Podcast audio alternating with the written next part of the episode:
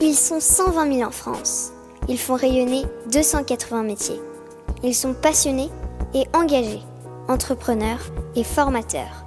Ils aiment la tradition et soutiennent l'innovation. Ils valorisent nos territoires et défendent le fait à la main. Ils sont artisans d'art et ont des métiers d'avenir. Cet épisode est soutenu par l'association Villes et Métiers d'Art. Ce réseau regroupe environ 600 communes qui s'engagent entre autres à favoriser l'installation de professionnels des métiers d'art dans la ville, organiser des actions de communication et de sensibilisation, développer le tourisme culturel et accompagner les actions de formation. Bonjour à toutes et à tous, vous qui êtes passionnés d'artisanat d'art, je suis Odoguet et vous écoutez le podcast Artisans d'avenir. Avec Philippe Azet, nous avons créé Artisans d'avenir pour que l'artisanat d'art retrouve une place économique dans notre société. Nous accompagnons les artisans d'art et futurs artisans dans la construction de leurs projets, de l'orientation au développement de leur entreprise.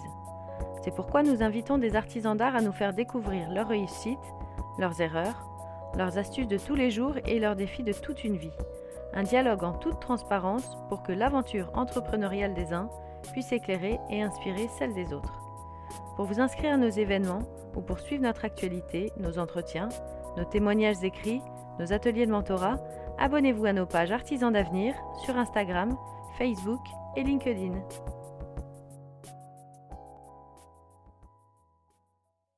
Aujourd'hui, vous écoutez l'échange qui a eu lieu lors de l'événement où nous avons accueilli le maroquinier Florian Sicard, au micro de Magali Perruchini, auteur du livre Nouveaux artisans et du blog Les mains baladeuses. Florian, initialement formé aux Beaux-Arts, est devenu maroquinier en 2014 après une première vie professionnelle. Et il a créé sa marque Établissement Pardy en 2016. Vous pouvez découvrir ses sacs et ses pochettes qui sont très modernes, très colorées, très contemporaines, dans plusieurs points de vente, dont l'appartement français et le printemps Haussmann. Avec Florian, nous allons aborder sa transition vers sa nouvelle vie professionnelle. Nous allons parler des rencontres clés qui lui ont permis de professionnaliser son métier. On va parler de ses qualités d'entrepreneur qui lui ont permis de savoir saisir les opportunités. Et nous allons parler des alternatives qui lui ont permis de générer des revenus réguliers tout en développant sa marque. Mais n'en disons pas plus et laissons place à cet échange. Ce soir, on a aussi un artisan reconverti. Est-ce que tu peux nous dire euh, quelle a été ta première vie professionnelle? J'ai eu la chance euh, d'être dans cette école qui est maintenant fermée, donc euh, j'ai un diplôme qui n'a aucune valeur. donc ça c'est une chose formidable et assez rare. Donc voilà. Et ensuite j'ai tenté les Beaux-Arts de Paris qui m'ont gentiment accepté et qui ont cette réputation de rétrograder quand on rentre en cours d'études. Ils rétrogradent systématiquement d'une année. Donc j'ai deux fois le même diplôme qui ne me sert pas. Voilà. Donc euh, néanmoins, euh, cette première école essentiellement euh, m'a apporté plein de choses fantastiques et qui m'a permis de développer tout un tas de, de, choses avec mes mains notamment. Et je pense qu'au début, j'étais même pas conscient que c'était quelque chose que j'avais envie de faire, de travailler avec mes mains. C'est voilà. Donc ma première famille, c'est essentiellement une une famille dans l'art contemporain. Tu parles des mains, mais je crois que tu travaillais avec les pieds. Oui, euh, l'idée c'est que j'avais la spécialité d'être euh, ce qu'on appelle un artiste performeur, donc c'était plutôt lié à une forme de danse, on va dire, en tout cas de mouvement, de mon propre corps et sur lequel j'appliquais des structures que je fabriquais moi-même. Donc ça pouvait être le bois, le tissu, euh, moult choses. Euh, euh, et, voilà, et donc j'ai commencé comme ça. Il y a un spectacle après. Comment s'est opéré le déclic qui t'a fait devenir artisan maroquinier? Il n'y a pas eu, il a pas eu un jour où je me suis levé et je me suis dit tiens en fait non. Et puis la maroquinerie oui. Non c'est pas du tout comme ça que ça s'est passé. C'est les hasards de la vie, la rencontre, les rencontres, enfin tout un tas de choses euh, et, des choses même très matérielles, euh, puisque euh, en tant que performeur, j'en n'en vivais pas et donc je travaillais, j'ai travaillé pendant un petit peu de temps à la Gaieté Lyrique. L'idée c'était de conserver dans mon travail, on va dire, enfin celui qui me faisait vivre, quoi, ni plus ni moins, de, travailler quand même dans un milieu culturel. Donc j'ai vraiment bataillé pour avoir un poste comme celui-là. Et puis, il se trouve que la gaieté lyrique, c'est un, une, comment dirais-je, tous les cinq ans, il y a un appel d'offres. Donc c'est un projet de la mairie de Paris et donc qui impose pour des questions, voilà, X et Y, euh, de changer de directeur et donc d'équipe tous les cinq ans. Et donc tous les cinq ans, toutes les équipes sont un peu remises en question. Donc euh, on leur propose de continuer ou de ne pas continuer, on leur propose euh, des choses bien, des choses moins bien. Voilà, et à ce moment-là, même si j'ai adoré cette période-là, vraiment j'ai fait des rencontres formidables, ce qu'on m'a proposé ne me convenait plus, clairement. Et donc du coup, j'ai décidé d'arrêter et à ce moment-là, ben, il a bien fallu se poser la question de qu'est-ce que j'allais faire de ma vie et de mes dix doigts. Et, euh, et voilà, et je savais que j'avais envie de travailler de mes mains. Et donc le déclic, il est venu progressivement comme ça. Comment tu as commencé à travailler tes mains? Alors, je n'ai pas le souvenir, mais je pense que mes parents pourraient me le dire, euh, sans doute très tôt. Je ne sais pas. Euh, ce que je sais, c'est que j'ai toujours aimé ça et que c'est, encore une fois, c'est vraiment une question de rencontre, quoi. C'est-à-dire que les gens qui laissent des fois la possibilité, hop, ça permet. Euh, Alors, il me semble, parce que je sais tout, ah. Que tu as commencé par coudre chez toi. Oui, euh, bah, parce que du coup, euh, cette, ce, ce, job à la Gaieté Lyrique m'a permis d'avoir bah, ni plus ni moins un an de chômage. Euh, ce qui était compliqué pour en vivre. Néanmoins, euh, je me suis dit que c'était peut-être la bonne occasion pour euh, au moins essayer. Je me souviens de ce moteur qui était je ne veux pas regretter. Je ne veux pas regretter. Donc, si j'ai envie de faire quelque chose, c'est peut-être le moment de l'essayer. Et si j'y arrive pas, eh ben, il sera toujours temps peut-être de, de, retourner au pôle emploi, de refaire d'éplucher toutes les annonces de job et de refaire quelque chose peut-être moins bien, peut-être bien, je ne sais pas. Mais l'idée, c'est que je ne voulais pas regretter. Donc, du coup, j'ai commencé effectivement avec ma machine, euh, enfin la machine de ma mère euh, à la maison à fabriquer des sacs. Ce qui maintenant me fait dire que c'était finalement les premiers prototypes. Mais, euh, mais à l'époque, ils me paraissaient finis et super. Alors qu'en fait, je pense qu'ils étaient complètement nuls. Mais, mais, mais voilà, j'avais envie de le faire. Quoi. Tu parles de rencontres depuis le, début de notre échange. Oui. C'est court, somme toute, mais tu as tu as émis ce mot euh, à plusieurs reprises. Quelle a été la rencontre qui t'a permis de, basculer dans le milieu de l'artisanat? Ah bah, la rencontre, c'est euh, voilà, je j'avais fait euh, fabriquer des, des, sacs en tissu, des, baluchons, donc ces espèces de petits sacs qu'ont les enfants pour aller à la piscine par exemple, où on tire sur les deux cordes là et puis ça fronce en haut. Puis voilà, ça fait donc ce petit baluchon. Je les avais construits en fabriqués en tissu et je trouvais que c'était bien d'avoir un empiècement en cuir en dessous. Donc je trouvais ça super, sauf qu'avec une machine ménagère, euh, j'ai cassé un certain nombre d'aiguilles. Ouais. Euh, je suis même étonné que cette machine soit encore en vie. Mais bon, j'ai tout essayé avec cette machine. Et, euh, quand même, le temps passe. Et je me suis dit, il va bien falloir fructifier ce travail. Et donc, il me rapporte de l'argent si possible. Et donc, j'imagine de euh, faire une, euh, ce qu'on appelle maintenant une vente privée, euh, qui n'était absolument pas privée, puisque j'ai mis des affiches partout, à la boulangerie, à n'importe qui voulait bien l'entendre, des flyers que j'avais fait imprimer dans l'entreprise d'un copain. Enfin bon, bref, j'ai fait tout ce qui était possible de faire pour que le maximum de monde puisse l'entendre. la communication artisanale. Exactement. Et donc, à part, donc plein de potes sont venus, c'était super. Et une personne de l'extérieur que je ne connaissais pas est venue et elle a acheté un sac. Donc j'étais hyper content. Euh, c'était nul, mais j'étais hyper content. N'empêche que j'ai gagné un peu d'argent avec euh, tous les potes qui sont venus très probablement en partie par pitié, mais en tout cas, euh, ils ont fait leur cadeau de Noël et c'était cool et tout le monde est reparti heureux. Et ça, c'était chouette. Et j'ai fait ça dans l'appartement d'une copine qui, qui, au bout de, je sais plus, vers 18 heures, me dit il faut que je te laisse. je vais à un dîner, je te laisse, claque la porte en partant. Bon, très bien. Et en fait, vers 22 heures, je commence à remballer et elle m'appelle et elle me dit vite, vite, vite, il faut que tu viennes. Et donc je lui demande pourquoi. Et elle me dit écoute, je viens de terminer mon dîner, je viens dans un bar, j'ai rencontré à ce dîner une femme formidable, euh, elle est maroquinière, je lui ai parlé de toi, je pense qu'il faut que vous vous rencontriez, ça me paraît évident. Bon, finalement, je la rejoins, je ne rencontre pas cette personne, mais elle me donne euh, l'adresse mail de cette personne. Et donc, j'envoie un mail euh, en disant que bah, j'ai très envie de la rencontrer et que je viens de la part de cette amie en question. Et elle me répond assez vite en me disant bah, Viens boire un café euh, à l'atelier. J'y vais.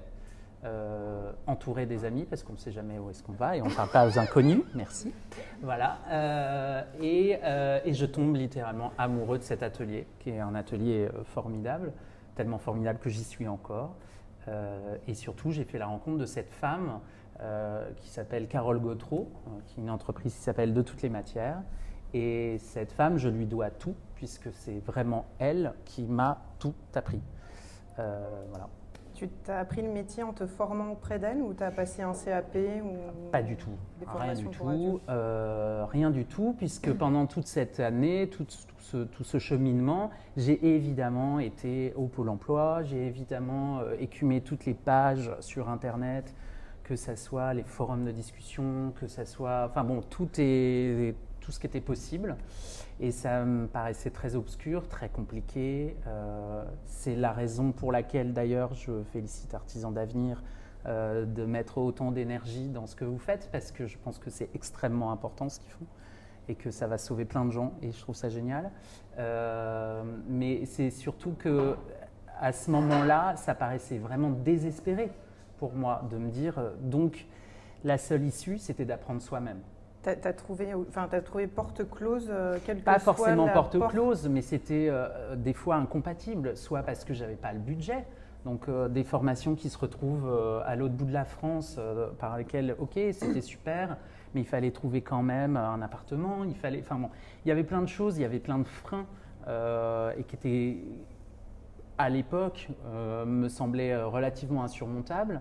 Et il se trouve qu'à ce moment-là, je rencontre cette femme-là, donc la question s'est plus posée. Tu t'es formé comment et combien de temps auprès de son prénom? Carole. De Carole. Euh, donc je l'ai rencontrée et c'était au mois de novembre, euh, fin novembre. Et, euh, fin novembre 2000. Donc là c'était 2014 à l'époque, voilà. Et, et donc je suis très ému de cette rencontre et de cette rencontre avec aussi l'atelier. Et c'est super parce que j'ai vécu un truc formidable, c'était de rencontrer ça et je savais absolument pas quoi en faire. Donc euh, je trouvais ça génial et en même temps, j'allais pas arriver en lui disant coucou, c'est super. ça me paraissait ridicule. Euh, sauf que le temps passe et qu'il y a un moment, il faut bah, des fois se faire un peu violence et c'est ce que j'ai fait. Et donc au mois de janvier, je lui ai envoyé un mail à nouveau en lui disant j'ai une proposition, euh, il me reste quelques mois, euh, je ne suis pas maladroit de mes mains, donc je propose un deal. Euh, vous m'apprenez le métier et en échange, eh ben, je veux bien être une petite main gratuite, enfin une petite main pour vous. Et elle m'a répondu, si tu es là demain à 9h, on voit ce qu'on peut faire. Et tu étais là le lendemain à 9h À 8h30. Oui, bien sûr. Et tu, donc ce, parcours-là, aux côtés de Carole, il a duré combien de temps? Tu, as travaillé, tu as été salarié avec elle? Comment ça Non, passé pas du tout. C'est, tout était mêlé. Enfin, c'était, euh, je ne sais pas si c'était comme ça avant, parce que je ne connais pas et je ne voudrais pas parler à la place d'autres, mais me concernant, j'ai vraiment l'impression que c'est quelqu'un qui m'a pris sous son aile véritablement. Donc il n'y avait pas de salariat, rien du tout. Euh, c'est juste qu'elle, elle a une entreprise qui tourne très bien depuis plus de 15 ans. Euh, voilà, et donc des contrats tombent. Et typiquement, au fur et à mesure, elle a senti qu'il y avait certains contrats que j'étais à même de pouvoir euh, faire, honorer. Et, donc, au fur et à mesure, voilà, j'ai pu obtenir un certain nombre de contrats, de choses absolument pas passionnantes, mais qui me faisaient gagner de l'argent. Et tu travailles sous quel statut? Alors, micro-entrepreneur. Ouais micro-entrepreneur, euh, c'est la solution que j'ai trouvée euh, la plus simple à l'époque, en tout cas, euh, qui est encore le cas maintenant. On est en quelle année à ce moment-là quand tu commences à travailler Donc 2015, 2015. je commence à 2015, tout début 2015. Et un an après Et donc, un, donc je travaille et là je mâche pas mon travail, il y a beaucoup de travail. Donc je fais, et surtout je suis tellement motivé que je me rends pas compte je fais des journées euh, très importantes. Mais j'adore ça. Et, effectivement, au bout d'un an et demi, euh, en juin 2004, euh, 2016, euh, je décide de monter, d'ouvrir ma propre marque. Avant de parler de ta propre marque, ce laps de temps-là où tu travailles avec Carole, euh, où tu as de temps en temps des contrats sous statut d'auto-entrepreneur, micro-entrepreneur aujourd'hui, euh, peut-être que tu n'en vis pas pleinement, en tout cas pour, euh, voilà, pour payer tes factures à Paris, etc. Ah, machin. absolument pas. Quelle solution tu as trouvé pour pouvoir continuer à lier ta passion et apprendre le savoir-faire de la maroquinerie et pouvoir payer ton loyer, ta nourriture et tout ce qui s'ensuit? J'ai essayé de trouver un mari très riche, ça n'a pas marché. Moi non plus. Voilà, donc bon. Et donc on cherche autre chose dans ces cas-là.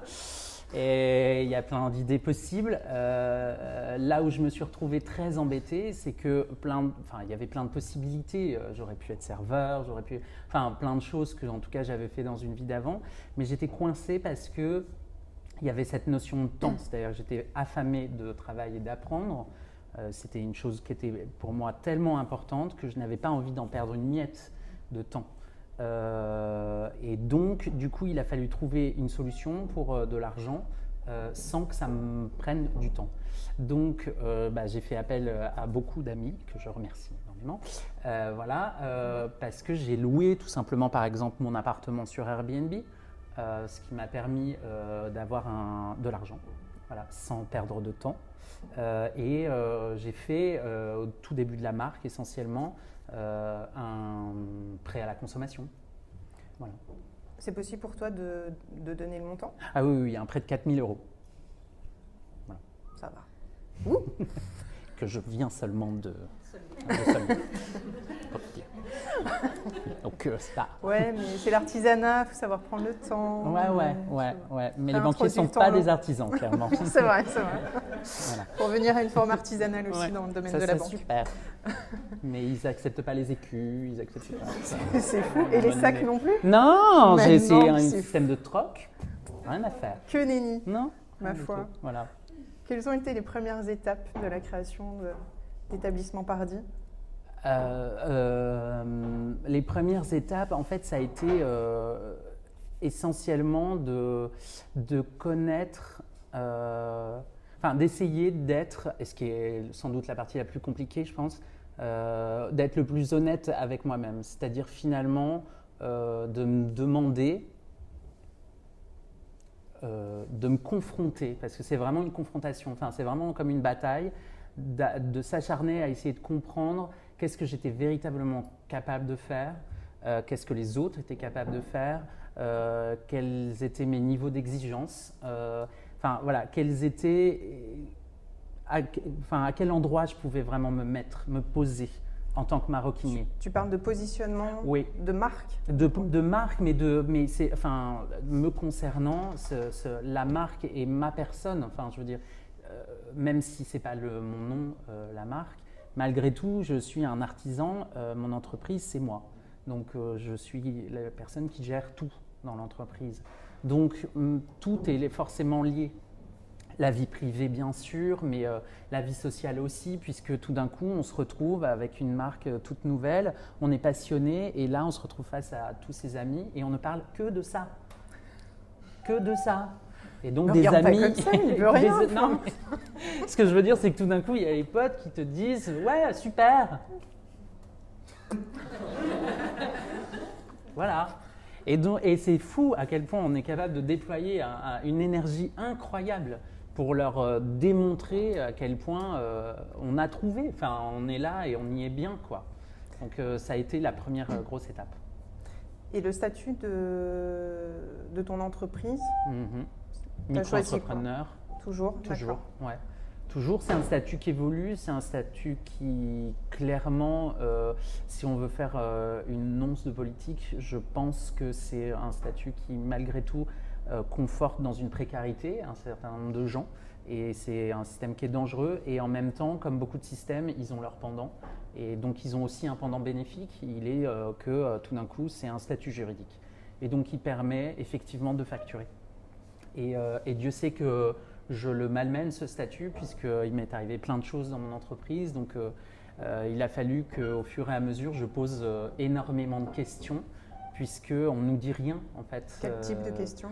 bah, Des questions de savoir par exemple, est-ce que quand on est micro-entrepreneur, est-ce qu'on a le droit de vendre à l'étranger par exemple? C'est des questions sur lesquelles au début, allez voir sur Internet, peut-être que depuis on vous l'indique, moi personnellement je n'ai pas eu la réponse. Des, les, plafonds qui évoluent. Est-ce qu'on aura le droit à une retraite? Est-ce qu'on aura le droit à un chômage? Est-ce que, euh, est que ça va nous permettre d'avoir, par exemple, avec la fameuse sécurité sociale, le RSI Enfin, tout un tas de questions qui, euh, quand on est salarié au début, ben, on ne se les pose pas. Et puis euh, là, on se les pose. Attends, comment tu m'as dit ça? Je trouve cette phrase formidable. Je n'ai appris que par besoin. Oui, ton, métier d'artisan entrepreneur. Ouais. Mais c'est vrai, j'ai appris par mais je, je continue d'ailleurs, et je trouve que c'est une technique super. Euh, je n'ai jamais été un bon élève, je crois que j'aime pas la classe, j'aime pas les cours, ça m'ennuie, c'est terrible. Enfin bon, bref. L'idée même d'être assis sur ce genre de chaise pendant 8 heures, ça me déprime. quoi. Une heure, ça va? Voilà, donc une heure, je pense que je devrais pouvoir y aller. Mais euh, ouais, je pense que je suis pas. Voilà, je n'étais pas fait pour ça, j'avais pas envie de ça. Bon, voilà, donc j'ai fait le minimum et c'était super.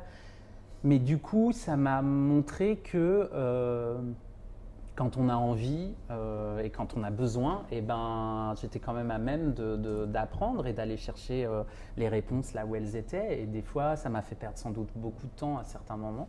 Mais, mais c'est une source de motivation extraordinaire. Enfin, Est-ce qu'en en parlant de sources, tu as eu des ressources des personnes ressources, par exemple, dans ton entourage, des amis, de la famille qui peut-être a des entreprises et ont pu t'aiguiller, t'aider? Est-ce que tu es allé chercher comme ça aussi euh, des gens pour répondre aux questions auxquelles tu n'avais pas les réponses Absolument pas. Donc tu as tout non, fait je viens par pas du tout. Euh, bah ouais, parce que j'ai pas. Euh, j'ai même un. Enfin, je viens d'un milieu, d'une famille où l'artisanat est, je pense, très respecté, mais qui était bah, à peu près comme artiste, c'est-à-dire super, mais il va falloir t'en vives, quoi. Donc, donc on trouve ça génial, mais si tu pouvais changer, ça serait bien, quoi. Voilà. Donc, euh, voilà. Donc ils n'étaient pas, euh, en tout cas, tout le, contexte dans lequel je vivais, que ce soit d'ailleurs amical ou familial, ce pas des gens qui étaient euh, contre, mais c'est des gens qui n'y croyaient clairement pas. pas du tout. Donc j'ai reçu aucune aide. Et c'est des fois bien. Je vous laisse méditer. en ce qui concerne l'identité de ta marque, parce que du coup tu as pensé ta marque, comment tu avais envie de la faire vivre, quelle était ton intention, ce que tu avais envie de créer, quelle était ton identité de, produit, etc. Et tout l'aspect communication, euh, identité visuelle, tu l'as fait toi-même, tu as fait appel à des, tu as fait appel à une agence de communication, à un ami graphiste, comment tu as travaillé ton site internet, ton logo, euh, ben là, c'est là où c'est assez. Alors, je pense que c'est là où j'ai une chance euh, incroyable. Euh, encore une fois, c'est des rencontres. c'est des rencontres qui se travaillent, mais c'est malgré. Enfin, c'est quand même des rencontres. Donc, j'estime avoir eu une chance folle. mais c'est à force aussi, je pense, d'en parler. J'ai peut-être même été chiant. Enfin, Non. Oh, tu sais faire un site, c'est rigolo ça, c'est marrant. Moi, j'aimerais bien avoir un site.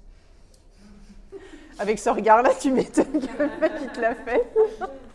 Voilà, j'exagère un peu, mais ce que je veux dire par là, c'est que, et je me suis pris des tôles beaucoup, évidemment, évidemment, mais, euh, mais c'est pas grave. C'est pas grave parce que finalement, il en suffit d'un. Donc, c'est à force de rencontres, tu as, su créer les opportunités. Oui, en tout cas, je les ai travaillées euh, au corps pour, euh, pour pouvoir les obtenir. Mais il y en a plein, et je pense qu'il y en a encore euh, plein qui viendront. Enfin, en tout cas, je me le souhaite. Mais tout ce travail-là était en lien, et toujours d'ailleurs en lien, sans arrêt, avec la recherche. Quand on dit identité visuelle d'un site ou d'une marque, souvent on y pense comme quelque chose qui est assez figé c'est-à-dire, euh, on imagine qu'il y a un protocole gigantesque derrière avec des cahiers de tendance qui sont gros comme ça. Enfin bon, des trucs euh, immuables euh, avec forcément des systèmes, etc. Non, c'est pas vrai du tout.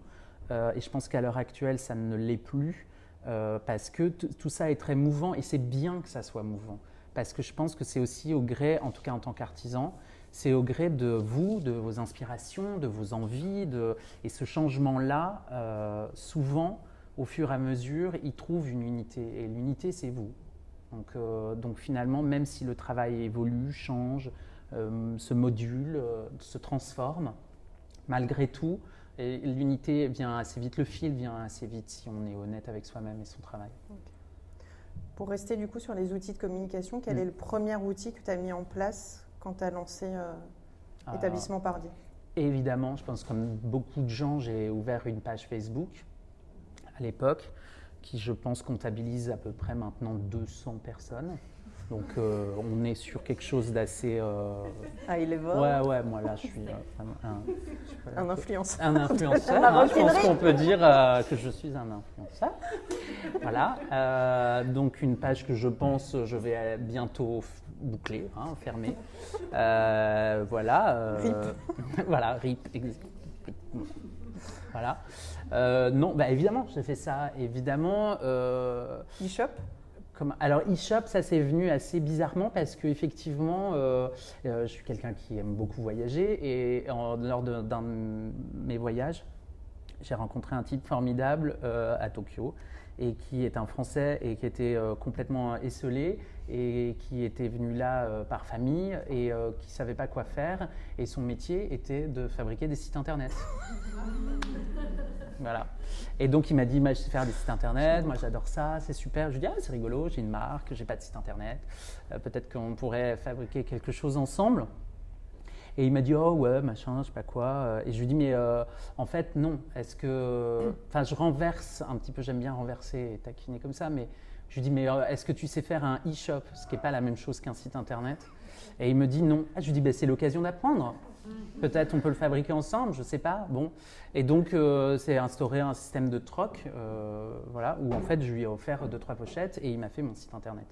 Site internet qui, entre nous, ne fonctionne pas très bien en ce moment et je suis en train de le changer. Voilà. Mais, Pour les cadeaux de Noël, on viendra voilà. voir directement. Mais c'est souvent, c'est. Non, mais j'en rigole, mais c'est vrai que c'est important parce que euh, finalement, je me suis rendu compte que je vendais, par exemple, beaucoup plus sur un, via Instagram que via le site. Voilà. Ouais. Et pourtant, ta page Instagram compte? Alors, euh, je pense que là, je, 1000, 1000, 1000, ou 1005, je sais pas, je sais plus. 1000. Est-ce que tu peux nous donner ton avis sur Instagram? 1008, merci dans la salle, 1008. merci. Merci au quel, quel, est ton, sentiment sur les réseaux sociaux? C'est formidable. Les réseaux sociaux, c'est quelque chose de formidable. Ça ne sert pas à grand-chose, mais c'est vraiment formidable. Euh, non. Peut-être que ça sert, mais que ça ne sert pas forcément à quelque chose d'avoir plein d'abonnés. Non, oui, voilà. Enfin, moi, je pars de ce principe que euh, j'ai envie de vivre de ma passion. Et euh, voilà, tout est dit. J'ai envie de vivre de ma passion. Donc, s'il faut passer par un Instagram, évidemment que je le ferai. je ne vais pas mentir, je ne vais pas cracher dans la soupe. Et oui, clairement, c'est un outil qui m'aide. Néanmoins, euh, je crois que le modèle que je suis en train de vivre à l'heure actuelle fait ses preuves. Je vis de ma société et de mon métier. Et clairement, Instagram m'a aidé là-dedans. Et il y a plein de gens qui me contactent. Et c'est un lieu de rencontre qui est formidable. Euh, voilà, j'ai 1000 comparé à d'autres gens. Je suis rien. Enfin, je suis euh, ridicule et inexistant dans cette grande toile merveilleuse qui est Instagram. Comment tu penses que tu les acquiers? Comment, tu penses qu'ils connaissent l'existence d'établissements Pardi Alors essentiellement, je pense que c'est encore une fois une question de rencontre. Donc, je rencontre Philippe, euh, artisan d'avenir. Il y a des gens qui s'intéressent à mon travail. C'est des gens qui vont être des curieux, des passionnés, enfin peu importe, mais c'est des gens qui vont avoir un lien de connexion avec euh, mon travail. Mais ça peut être aussi une cliente qui va en parler à une de ses amies. Ça va être, euh, voilà, quand je vends au bon marché, euh, la cliente me demande mon, Instagram. J'ai même pas besoin de le faire, elle le fait d'elle-même. C'est maintenant tellement euh, facile que tout le monde, ou presque, a un Instagram, qu'il ait 3 abonnés ou 8 millions. Ce que je veux dire par là, c'est que je me sers de ce système-là, à mon avis, comme il doit être, c'est-à-dire comme un facilitateur. Mais je n'ai pas, besoin de ça voilà, pour y arriver. Non. Tu as dit euh, trois mots, le bon marché Oui. Waouh Non. Comment tu as fait pour euh, être Pour arriver au bon marché Eh bien, tout simplement, grâce à une autre rencontre encore, euh, il y a quelqu'un qui m'a dit Mais tu sais, je connais bien la directrice du style du bon marché. Et je pense que tes, tes produits pourraient lui plaire. Euh, et, c'est vrai que j'y avais absolument pas pensé. Et je n'y avais pas pensé en me disant que euh, je m'étais mis une barrière moi-même. Je me suis dit le bon marché, moi, non mais ça va pas du tout. Sauf que là, bon, bah voilà, ça fait tilt. Donc euh, je me dis, bon, pourquoi pas. Donc, tic, tic, tic, je regarde sur l'interweb et je me rends compte que la directrice, qui s'appelle Jennifer Cuvillier, voilà, je vois son, le truc comment ça s'appelle LinkedIn. LinkedIn, merci beaucoup. Euh, et je vois que son anniversaire est dans un mois. Le mien, c'est après-demain. voilà. Ça ne marche pas tous les coups. et donc, je décide effectivement de lui fabriquer une pochette et de mettre ses initiales à l'intérieur. L'idée, bah, bien sûr. Puis alors, surtout, l'idée, c'est qu'elle ne le file pas à une de ses copines. Donc j'ai bien mis ses initiales quand même à l'intérieur, comme ça elle ne peut pas le donner, ou alors euh, pas de bol. Et donc j'envoie euh, cette, euh, cette, petite enveloppe, j'essaye de calculer à peu près que ça arrive le jour J, et le lendemain de son anniversaire, j'envoie un mail sur LinkedIn en lui disant que j'espère qu'elle a bien reçu mon petit présent, voilà, et qu'elle en tiendra compte. Avec une lettre de menace. non, ah non, je suis pas comme ça. Non, non, non, non, non, non, non, non, je suis pas du tout comme ça, pas du tout. Et, euh, et donc ça n'a donné rien. voilà. Tu me disais que déjà le fait de faire vivre cette activité-là. Mais oui. Bah, c'était déjà un succès bah, en soi. C'est évident. C'est pas évident, euh, oui. La réussite. Euh, enfin, c'est très compliqué. Ça veut dire quoi? C'est quoi? En tout cas pour moi, c'est de pouvoir euh, me lever le matin et de ne pas me dire que, je sais que c'est un peu bébête, mais de me dire, je ne vais pas travailler, je vais juste faire euh, quelque chose que j'ai envie de faire. Voilà. Donc euh, je suis ravi, mais même sur certains côtés, quand il faut arriver à 10 heures parce qu'ils ne peuvent pas ouvrir avant à la chambre des métiers, et je ne sais pas sur qui je vais tomber, et probablement quelqu'un d'incompétent, eh ben c'est pas grave. Je me dis super, on va un peu fighter quoi. On va un peu y aller, mais au moins je vais repartir de là avec euh, une vraie motivation. Et après, il y a aussi les bons côtés. C'est-à-dire quand euh, une boutique me dit euh, Ah, mais c'est super, Florian, faites-nous une proposition, on aime bien les couleurs Parme. Mais là c'est super parce que c'est un challenge. Je me dis Ok, ça veut dire qu'il va falloir que je trouve plein de variations de Parme pour euh, fabriquer euh, toute une unité de euh, une quinzaine de pochettes. Et il va falloir que l'ensemble soit cool, soit beau. Et du coup ça me fait plaisir de me dire que à la fin je vais pouvoir leur envoyer un package où je vais être fier de, ce, de, cette fabrication. Comment tu fais justement pour fidéliser ta clientèle? Est-ce que c'est une, est -ce c'est une clientèle fidèle d'ailleurs? Puisque tu crées des, des produits qui, sont, qui tiennent dans le temps, qui sont de qualité Est-ce que c'est des gens qui viennent, qui reviennent? Est-ce que c'est des gens du coup qui à ma grande bouche à oreille? à ma grande surprise, j'ai beaucoup de fidèles. Et, comment on fait pour. Je, ne sais pas. C'est vraiment, je n'ai pas la réponse. Je ne sais pas. Euh, peut-être je peux juste euh, donner comme information. Je pense que ça. Enfin, peut-être ça vient un peu de là. C'est la qualité du service. C'est-à-dire que je pense qu'à l'heure actuelle, quand on est capable de comprendre que euh, un sac en toile ciré euh, marron avec un petit, euh, petit, dessin comme ça, avec deux lettres marron clair, voilà, euh, que ça est capable de se vendre ce prix-là, c'est que clairement, il y a quelque chose derrière. Enfin, je veux dire par là que ça vient pas par magie. Donc, il, il s'est passé. Donc, évidemment, il y a toute la communication, évidemment, il y a tout ça, mais il y a aussi un service. Et le service, il est sur plein d'endroits. Donc, il va être sur le packaging, la livraison, le traitement des, des, des informations, des mails, comment on répond, euh, de quelle manière, dans quelle durée. Euh, euh, je suis persuadé à mes clients dans le domaine de la maroquinerie, bien sûr. Je dis toujours oui d'abord. Et peut-être après non. Mais au début, c'est oui parce que c'est ma cliente et que ma cliente, elle se doit d'être satisfaite. Donc c'est pas c'est pas tant presque les outils marketing mis en place Bah, que la qualité ouais. relationnelle aussi que tu instaures Bah, avec parce ta que je pense que je travaille avec les outils que j'ai.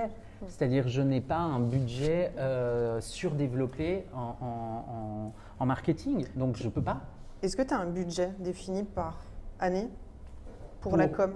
Pour la com com, le marketing Alors j'ai pas de, j'ai pas véritablement de budget. Euh, par contre, depuis que j'ai monté la marque, j'ai euh, effectué des shootings que j'ai commandés à des photographes une fois par an. Parce que cette idée, c'est l'idée que on peut faire plein de choses soi-même, bien sûr, mais il y a aussi des moments où, où je me suis senti euh, limité. Euh, où j'avais beau essayer, j'ai regardé tous les tutos YouTube, euh, enfin voilà, euh, pour savoir comment on faisait une belle photo. Bon, bah c'est pas mon truc en fait. Voilà, je ne suis pas photographe. Mais il y, y en a qui le sont et évidemment ils se font payer et ça me semble tout à fait normal. Donc il y a plein de fois où j'ai essayé de faire du troc, ça n'a pas toujours marché, mais ça a un peu marché quand même. Ouais, quand même. Euh, voilà, et, et- et- et à certains moments, j'ai décidé de me lancer et de payer ces gens-là, bien sûr, pour euh, qu'ils me, pour qu'ils me fassent une série de photos. Donc c'est vraiment un budget que tu alloues à la photographie. Bah, en fait, et après, tout ce qui est e-shop, aujourd'hui, ça roule. bah, c'est-à-dire que le e-shop, pour moi, ne sert que de galerie, mais Mm. c'est presque de galerie crédible. Il Mm. me rend crédible finalement pour euh, beaucoup de gens, mais finalement, par rapport, je pense, à ma clientèle, c'est une clientèle qui, je pense, n'a pas très envie de, de payer de manière anonyme comme ça euh, sur un site internet dont ils ne sont pas sûrs, etc. Du reste, je ne suis pas, je pense, suffisamment euh, une grande marque pour que les gens achètent les yeux fermés. Enfin, voilà. Je pense que c'est des gens qui ont envie de me rencontrer et qui ont envie de, de partager euh, juste un, un moment. Enfin, j'ai des clientes maintenant véritablement où je passe du temps avec eux dans leur cuisine à prendre des cafés. Enfin, je veux dire euh, par là, euh, je- enfin, il m'est arrivé des bricoles assez rigolotes, ouais. Ah, tu as une petite anecdote à nous partager? Bah, j'ai une dame, par exemple, qui est une très bonne cliente, qui, qui a la, le, je sais pas comment on appelle ça d'ailleurs. a- enfin bref, elle adore la marque Louboutin. voilà. Donc elle achète toutes les chaussures Louboutin. Et donc maintenant, euh, dès qu'elle a une nouvelle chaussure Louboutin, elle forcément va acheter la tenue qui va avec et donc une pochette. Bonne client. Donc une cliente formidable, euh, très gentille. euh, voilà. faut trouver les femmes qui portent des loups-boutins. Voilà, donc euh, non, mais voilà, euh, j'ai une cliente, je, je- elle devait récupérer la pochette au bon marché l'année dernière et euh, j'avais donné cette pochette à, à un de mes amis, enfin mes, euh, mes stagiaires, et il se trouve qu'il n'a pas pu y aller, il n'a pas pu déposer la pochette. J'ai espéré que cette cliente ne viendrait pas ce jour J, mais le lendemain, par exemple, ou le surlendemain. Et non, elle est venue le jour J. Et donc, elle était très fâchée, forcément. Euh, elle m'a appelé et donc je lui ai dit euh, écoutez, pas de problème, demain, je viendrai moi-même chez vous, vous la déposer en main propre. Encore une fois, le service, c'est-à-dire que c'est très difficile de gagner un client. Donc, par contre, c'est très Ouais. rapide d'en perdre. Ouais. Donc, euh, donc voilà. Donc, euh, et j'y suis allé et elle m'attendait en petite nuisette. euh, voilà. Mais dis donc Comme quoi, Louboutin elle n'était pas très. ouais. Quelque chose Elle qu'elle a était pas saisi, quoi. Elle était pas. Non, non, elle était pas. ouais. Elle est loup-boutin, ça Bah, veut pas elle était hein, très, très gentille, hein, au demeurant, mais manquait un petit peu de discernement, quoi. Voilà. Mais elle était très contente de sa pochette. Ben, on, on l'espère bien, à défaut d'autre chose. Exactement. Voilà. Je, je ne suis pas de ce genre. Bref, Bref.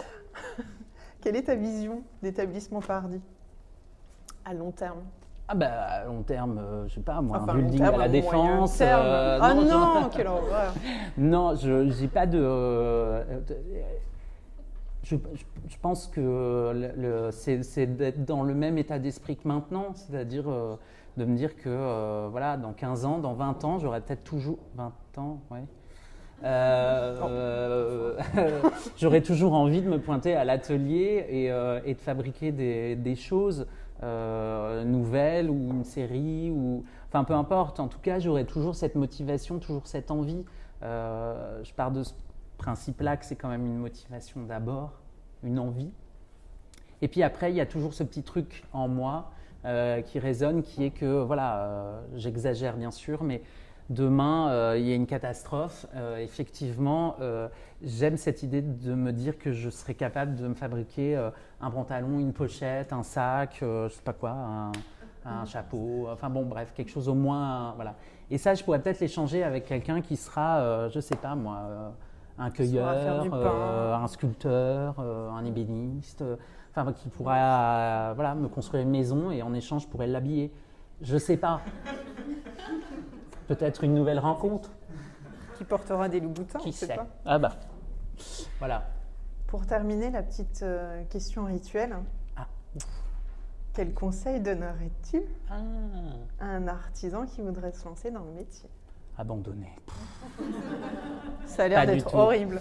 Pas du tout, c'est tout l'inverse. Euh, moi, j'ai vraiment. Bah, j'ai pas de conseils. Euh, on pourra échanger après euh, avec plaisir. Et puis les, les conseils vont être. c'est mieux que ça soit ciblé en fonction des gens, je pense. mais par contre, si j'ai accepté cette invitation d'artisan d'avenir, c'est vraiment pour essayer de transmettre et de communiquer cette idée que c'est possible, c'est faisable. Euh, des fois, même si je sais que c'est dur et compliqué, euh, c'est bien d'écouter sa petite voix et de pas forcément écouter euh, d'autres, voilà, pour faire vite. Et qu'on est conditionné à beaucoup de choses sans même s'en rendre compte et que c'est bien de sans arrêt questionner ces choses-là. pour les remettre en question, il ne s'agit pas d'être, de se battre, il s'agit juste avec intelligence de toujours remettre en question évidemment soi-même, mais aussi les autres, son métier, la manière de le fabriquer, etc. Et je pense que ça, ça fait vraiment euh, avancer. Il se trouve qu'à l'heure actuelle, je pense qu'en France, euh, c'est compliqué. Il n'y a pas forcément tous les outils à disposition pour euh, les gens qui voudraient se lancer, par exemple. Artisan d'avenir est là pour ça. Et c'est en ça que c'est génial. Donc je pense que le conseil, c'est rester motivé, n'ayez pas peur. Euh, n'hésitez pas à envoyer un mail, même au créateur le plus fou que vous connaissez et vous adorez son travail et que vous rêvez un jour de le rencontrer, mais allez-y, envoyez un mail, appelez-le, allez au bas de sa porte, envoyez-lui une lettre, dites-lui que vous l'aimez. Non, mais c'est vrai, c'est important en tant que créateur.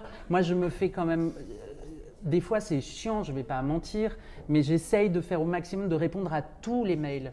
Parce qu'il y a des gens qui vont me demander un stage, il y a des gens qui vont me demander un conseil, il y a des gens qui vont me demander de me rencontrer, il y a même des gens qui me demandent de, payer 400 euros pour rentrer dans leur boutique.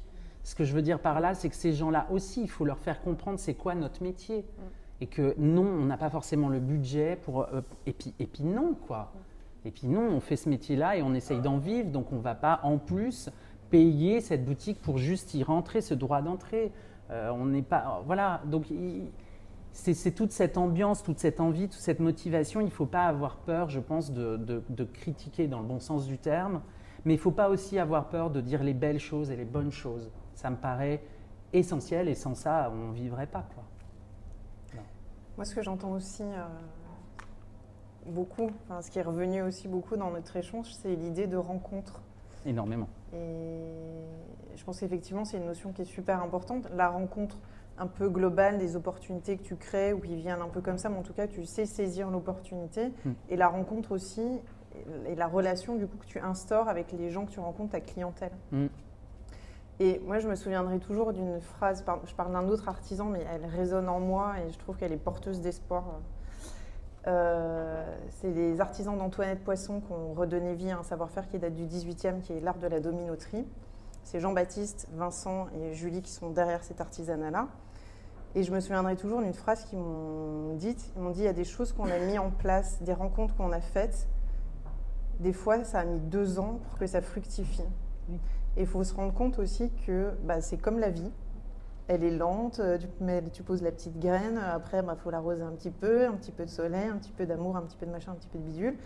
Et euh, bien longtemps après, hop, petite germe. Ouais. Et après ça pousse, etc. etc. Ouais, ouais. Et Mais cette phrase de euh, des fois ça a mis deux ans pour qu'une rencontre fructifie, je trouve que ça replace et ça allège. Bah oui, enfin, c'est, on dit souvent que la chance, elle se travaille, mais c'est, assez réel. Je- enfin, me concernant en tout cas, euh, oui, je suis très chanceux et enfin, il m'est arrivé des choses sublimes et j'en suis très heureux.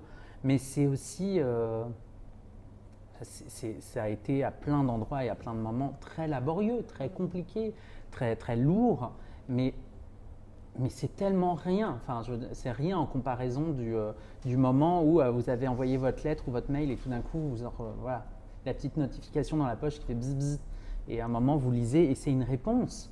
Euh, elle efface toutes les tôles, tous tous- tous les refus ou toutes les non-réponses que vous avez pu avoir. C'est et c'est ces moments-là que j'ai envie de garder. Enfin, le jour où vraiment euh, je vais partir en retraite, j'espère avoir un petit atelier encore de maroquinerie. euh, et, et je veux garder ce genre de souvenirs. Merci Florian. Merci à vous. Il est à vous.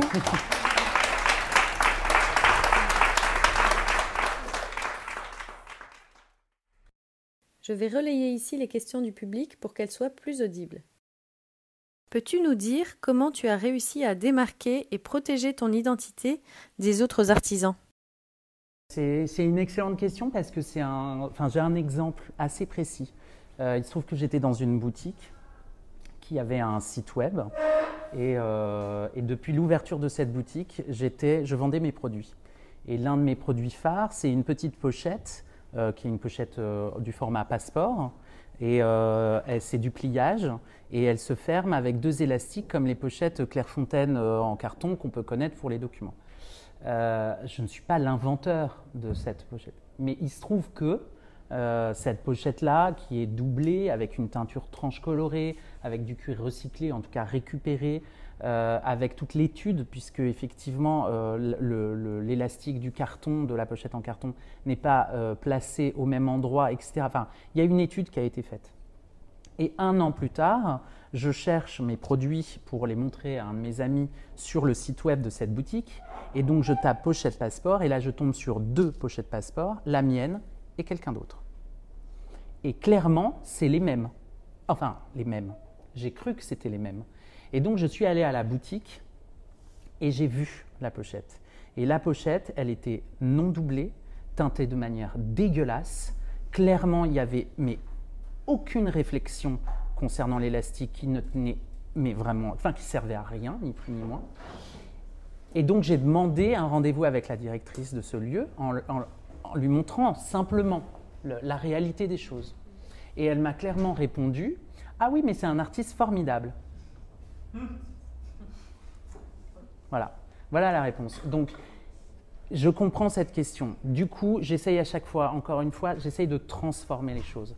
Donc, quand tu parles de, de- pardon, je te tutoie, mais quand, quand, quand, quand tu parles de concurrence, euh, tout d'un coup, j'essaye de dire oui, c'est de la concurrence, on est bien d'accord. Eh bien, j'essaye de comprendre à quel, à quel endroit je vais pouvoir me démarquer, alors que c'est la même pochette. Et là, je vais avoir des arguments. Donc, je regarde, je, je m'informe. Qui est cette personne? Qui, Pourquoi, à la limite, elle a fait ça, finalement? Est-ce qu'elle m'a vraiment vu et elle a copié? Ou est-ce que c'est parce que c'est une idée qui lui est venue comme moi à l'époque, finalement? J'en sais toujours rien. hein. Mais par contre, je suis à même de pouvoir dire, un, la personne de la boutique, c'est pas correct, et donc ça, elle le sait. Deux, je sais qu'on n'est vraiment pas au même niveau en termes de maroquinerie avec l'autre personne, qui d'ailleurs fait d'autres choses à côté super bien, hein, mais sur ça, voilà. Et que clairement, quand on voit le prix, j'ai compris pourquoi il avait fait ça. Parce qu'il a compris que mon produit fonctionnait et il s'est dit je vais le faire moins bien et moins cher et du coup je vais prendre sa part de marché. Sauf qu'à cet endroit-là, c'est pas vrai. Les gens ne se trompent pas. Donc quand lui il le fait en cuir naturel avec des élastiques qui tiennent pas et une teinture tranche dégueulasse, eh ben les gens vont pouvoir mettre un peu plus d'argent et prendre une pochette qui se tient, qui est de, de cuir récupéré et, et- et un peu original et bien fini. Donc c'est en ça où c'est très difficile de se battre, c'est très difficile de protéger ces idées-là, et c'est très difficile d'avoir l'identité dont tu parles. En revanche, euh, c'est quelque chose qui se bataille un peu au quotidien. Voilà. Comment fait-on en étant tout seul pour à la fois créer et garder du temps pour gérer l'administratif de son entreprise? Ah ben, c'est même pas deux activités. J'ai euh, ma casquette à 800 activités. Enfin, je... Sauf que à plein de moments, à l'heure actuelle, je ne peux pas embaucher. Je ne peux encore pas embaucher. J'adorerais embaucher. Je pense que ça va être hyper compliqué pour moi de, donner une part de mon bébé à quelqu'un, mais, mais, mais, je pense qu'à un moment donné, il va falloir que j'embauche. Pour, à l'heure actuelle, je ne peux pas. Euh, du coup, bah, je fais avec. Et donc, euh, mon meilleur ami, c'est, il s'appelle iPhone. Ce que je veux dire par là, c'est que j'essaye d'être le plus honnête avec moi-même et essayer de mettre une hiérarchie dans les priorités et de comment faire les choses. Donc, il y a clairement des choses qui vont prendre un petit peu plus de temps et d'autres que je vais mettre en priorité, que je vais essayer de, faire plus rapidement. À chaque fois, quoi que je fasse, il faut que ça soit le mieux possible. Sinon, je ne le fais pas. Ça ne sert à rien. C'est comme être en retard à un rendez-vous. Jamais. Jamais. Soit on s'excuse et on dit je viendrai pas, soit on est cinq minutes en avance. C'est toujours le même principe. Donc du coup, je reçois un mail, même si là par exemple j'ai reçu un mail, je sais qu'en sortant, si je le vois et que c'est une cliente, et par exemple euh, cette chère cliente au Louboutin, c'est immédiat. Je vais prendre cinq minutes pour lui répondre, tout de suite, parce que c'est hyper important. Et euh, ben, il y a deux questions en une finalement là-dedans. Euh, la première, c'est effectivement le temps de création, d'innovation. Alors le temps d'innovation et finalement le temps, par exemple, personnel ou intime, c'est des choses, il faut, ça se travaille. Donc tout simplement, ça s'impose. Euh, on est un chef d'entreprise. Et en tant que chef d'entreprise, il faut aussi euh, voilà, donc là, tout ce temps-là, euh, que quand je vais être à l'atelier, je vais venir, je vais répondre à des mails sur le trajet, etc. Mais je sais qu'à une certaine heure, chez moi, en arrivant, voilà, j'ai un bébé chien par exemple, et ben il réclame énormément d'attention et je, je n'ai pas ce bébé chien pour juste le laisser 12 heures par jour seul. Donc stop, stop. Et là, même si c'est la bonne cliente, elle attendra le lendemain matin. Et le lendemain matin, voilà. Cela dit, mes journées, ce pas des journées de 5 heures. Voilà. Et ensuite, voilà, pour le temps de création, bah, c'est pareil. C'est-à-dire qu'il euh, y a un moment, ça demande du discernement, ça demande un peu de recul, des fois c'est compliqué, hein, voilà. mais c'est pareil. Il y a un moment, il faut dire stop, là j'arrête, ou alors je vais décupler mon travail le plus possible en rajoutant à chaque fois des heures pour faire une production, par exemple et pour et s'y tenir, c'est souvent ce qu'il y a de plus difficile, en se disant, ben voilà, euh, de jeudi à dimanche, euh, je, vais utiliser ce temps-là pour... Euh, alors des fois, l'inspiration ou l'envie, ça peut être, on est passionné de cinéma, donc on va se faire, je ne sais pas combien de séances de cinéma de rattrapage, ou des livres, ou des magazines, ou dessiner, ou essayer, voilà. Et ça, il faut se l'imposer, c'est hyper important. Que penses-tu de la concurrence avec les matériaux végétaux? Mais Je trouve ça génial. Enfin, moi, encore une fois, je ne veux pas être en compétition. Ça ne m'intéresse pas. La compétition et le challenge de ce genre de choses ne m'intéressent pas. Moi, ce qui m'intéresse, c'est que par contre, si quelqu'un est capable de me dire je suis capable de faire la même pochette que toi en tissu de raisin, en tissu de pomme, en tissu de coco, en, tressage. Je suis en lien avec, par exemple, un garçon qui, euh, sort d'une école de mode et qui s'est spécialisé dans euh, tout ce qui est maille, la maille, donc tout ce qui est la laine. Euh, donc là, il est parti en stage, mais il a réussi à tresser une maille tellement dense que en, maroquinerie, la coupe franche, c'est-à-dire quand c'est coupé net et qu'on voit la tranche du cuir, eh bien lui, avec son lainage, quand il coupe, c'est net et ça ne s'effiloche pas. Le résultat, c'est que j'ai pu fabriquer une pochette avec ce, lainage. Du coup, c'est une complémentarité exceptionnelle. Et ben, c'est la même chose avec tous les autres matériaux. Moi, en l'occurrence, là, pour le moment, c'est le cuir. Demain, ça sera peut-être autre chose. Ma passion, c'est le cuir. Mais ce que je trouve génial, c'est que quand euh, on peut, je peux rencontrer des gens qui vont fabriquer avec euh, l'ananas, euh, le coco, mais même la vannerie. Enfin, un artisan en fait qui a une passion, et eh ben je trouve ça génial. Il faut y aller à fond.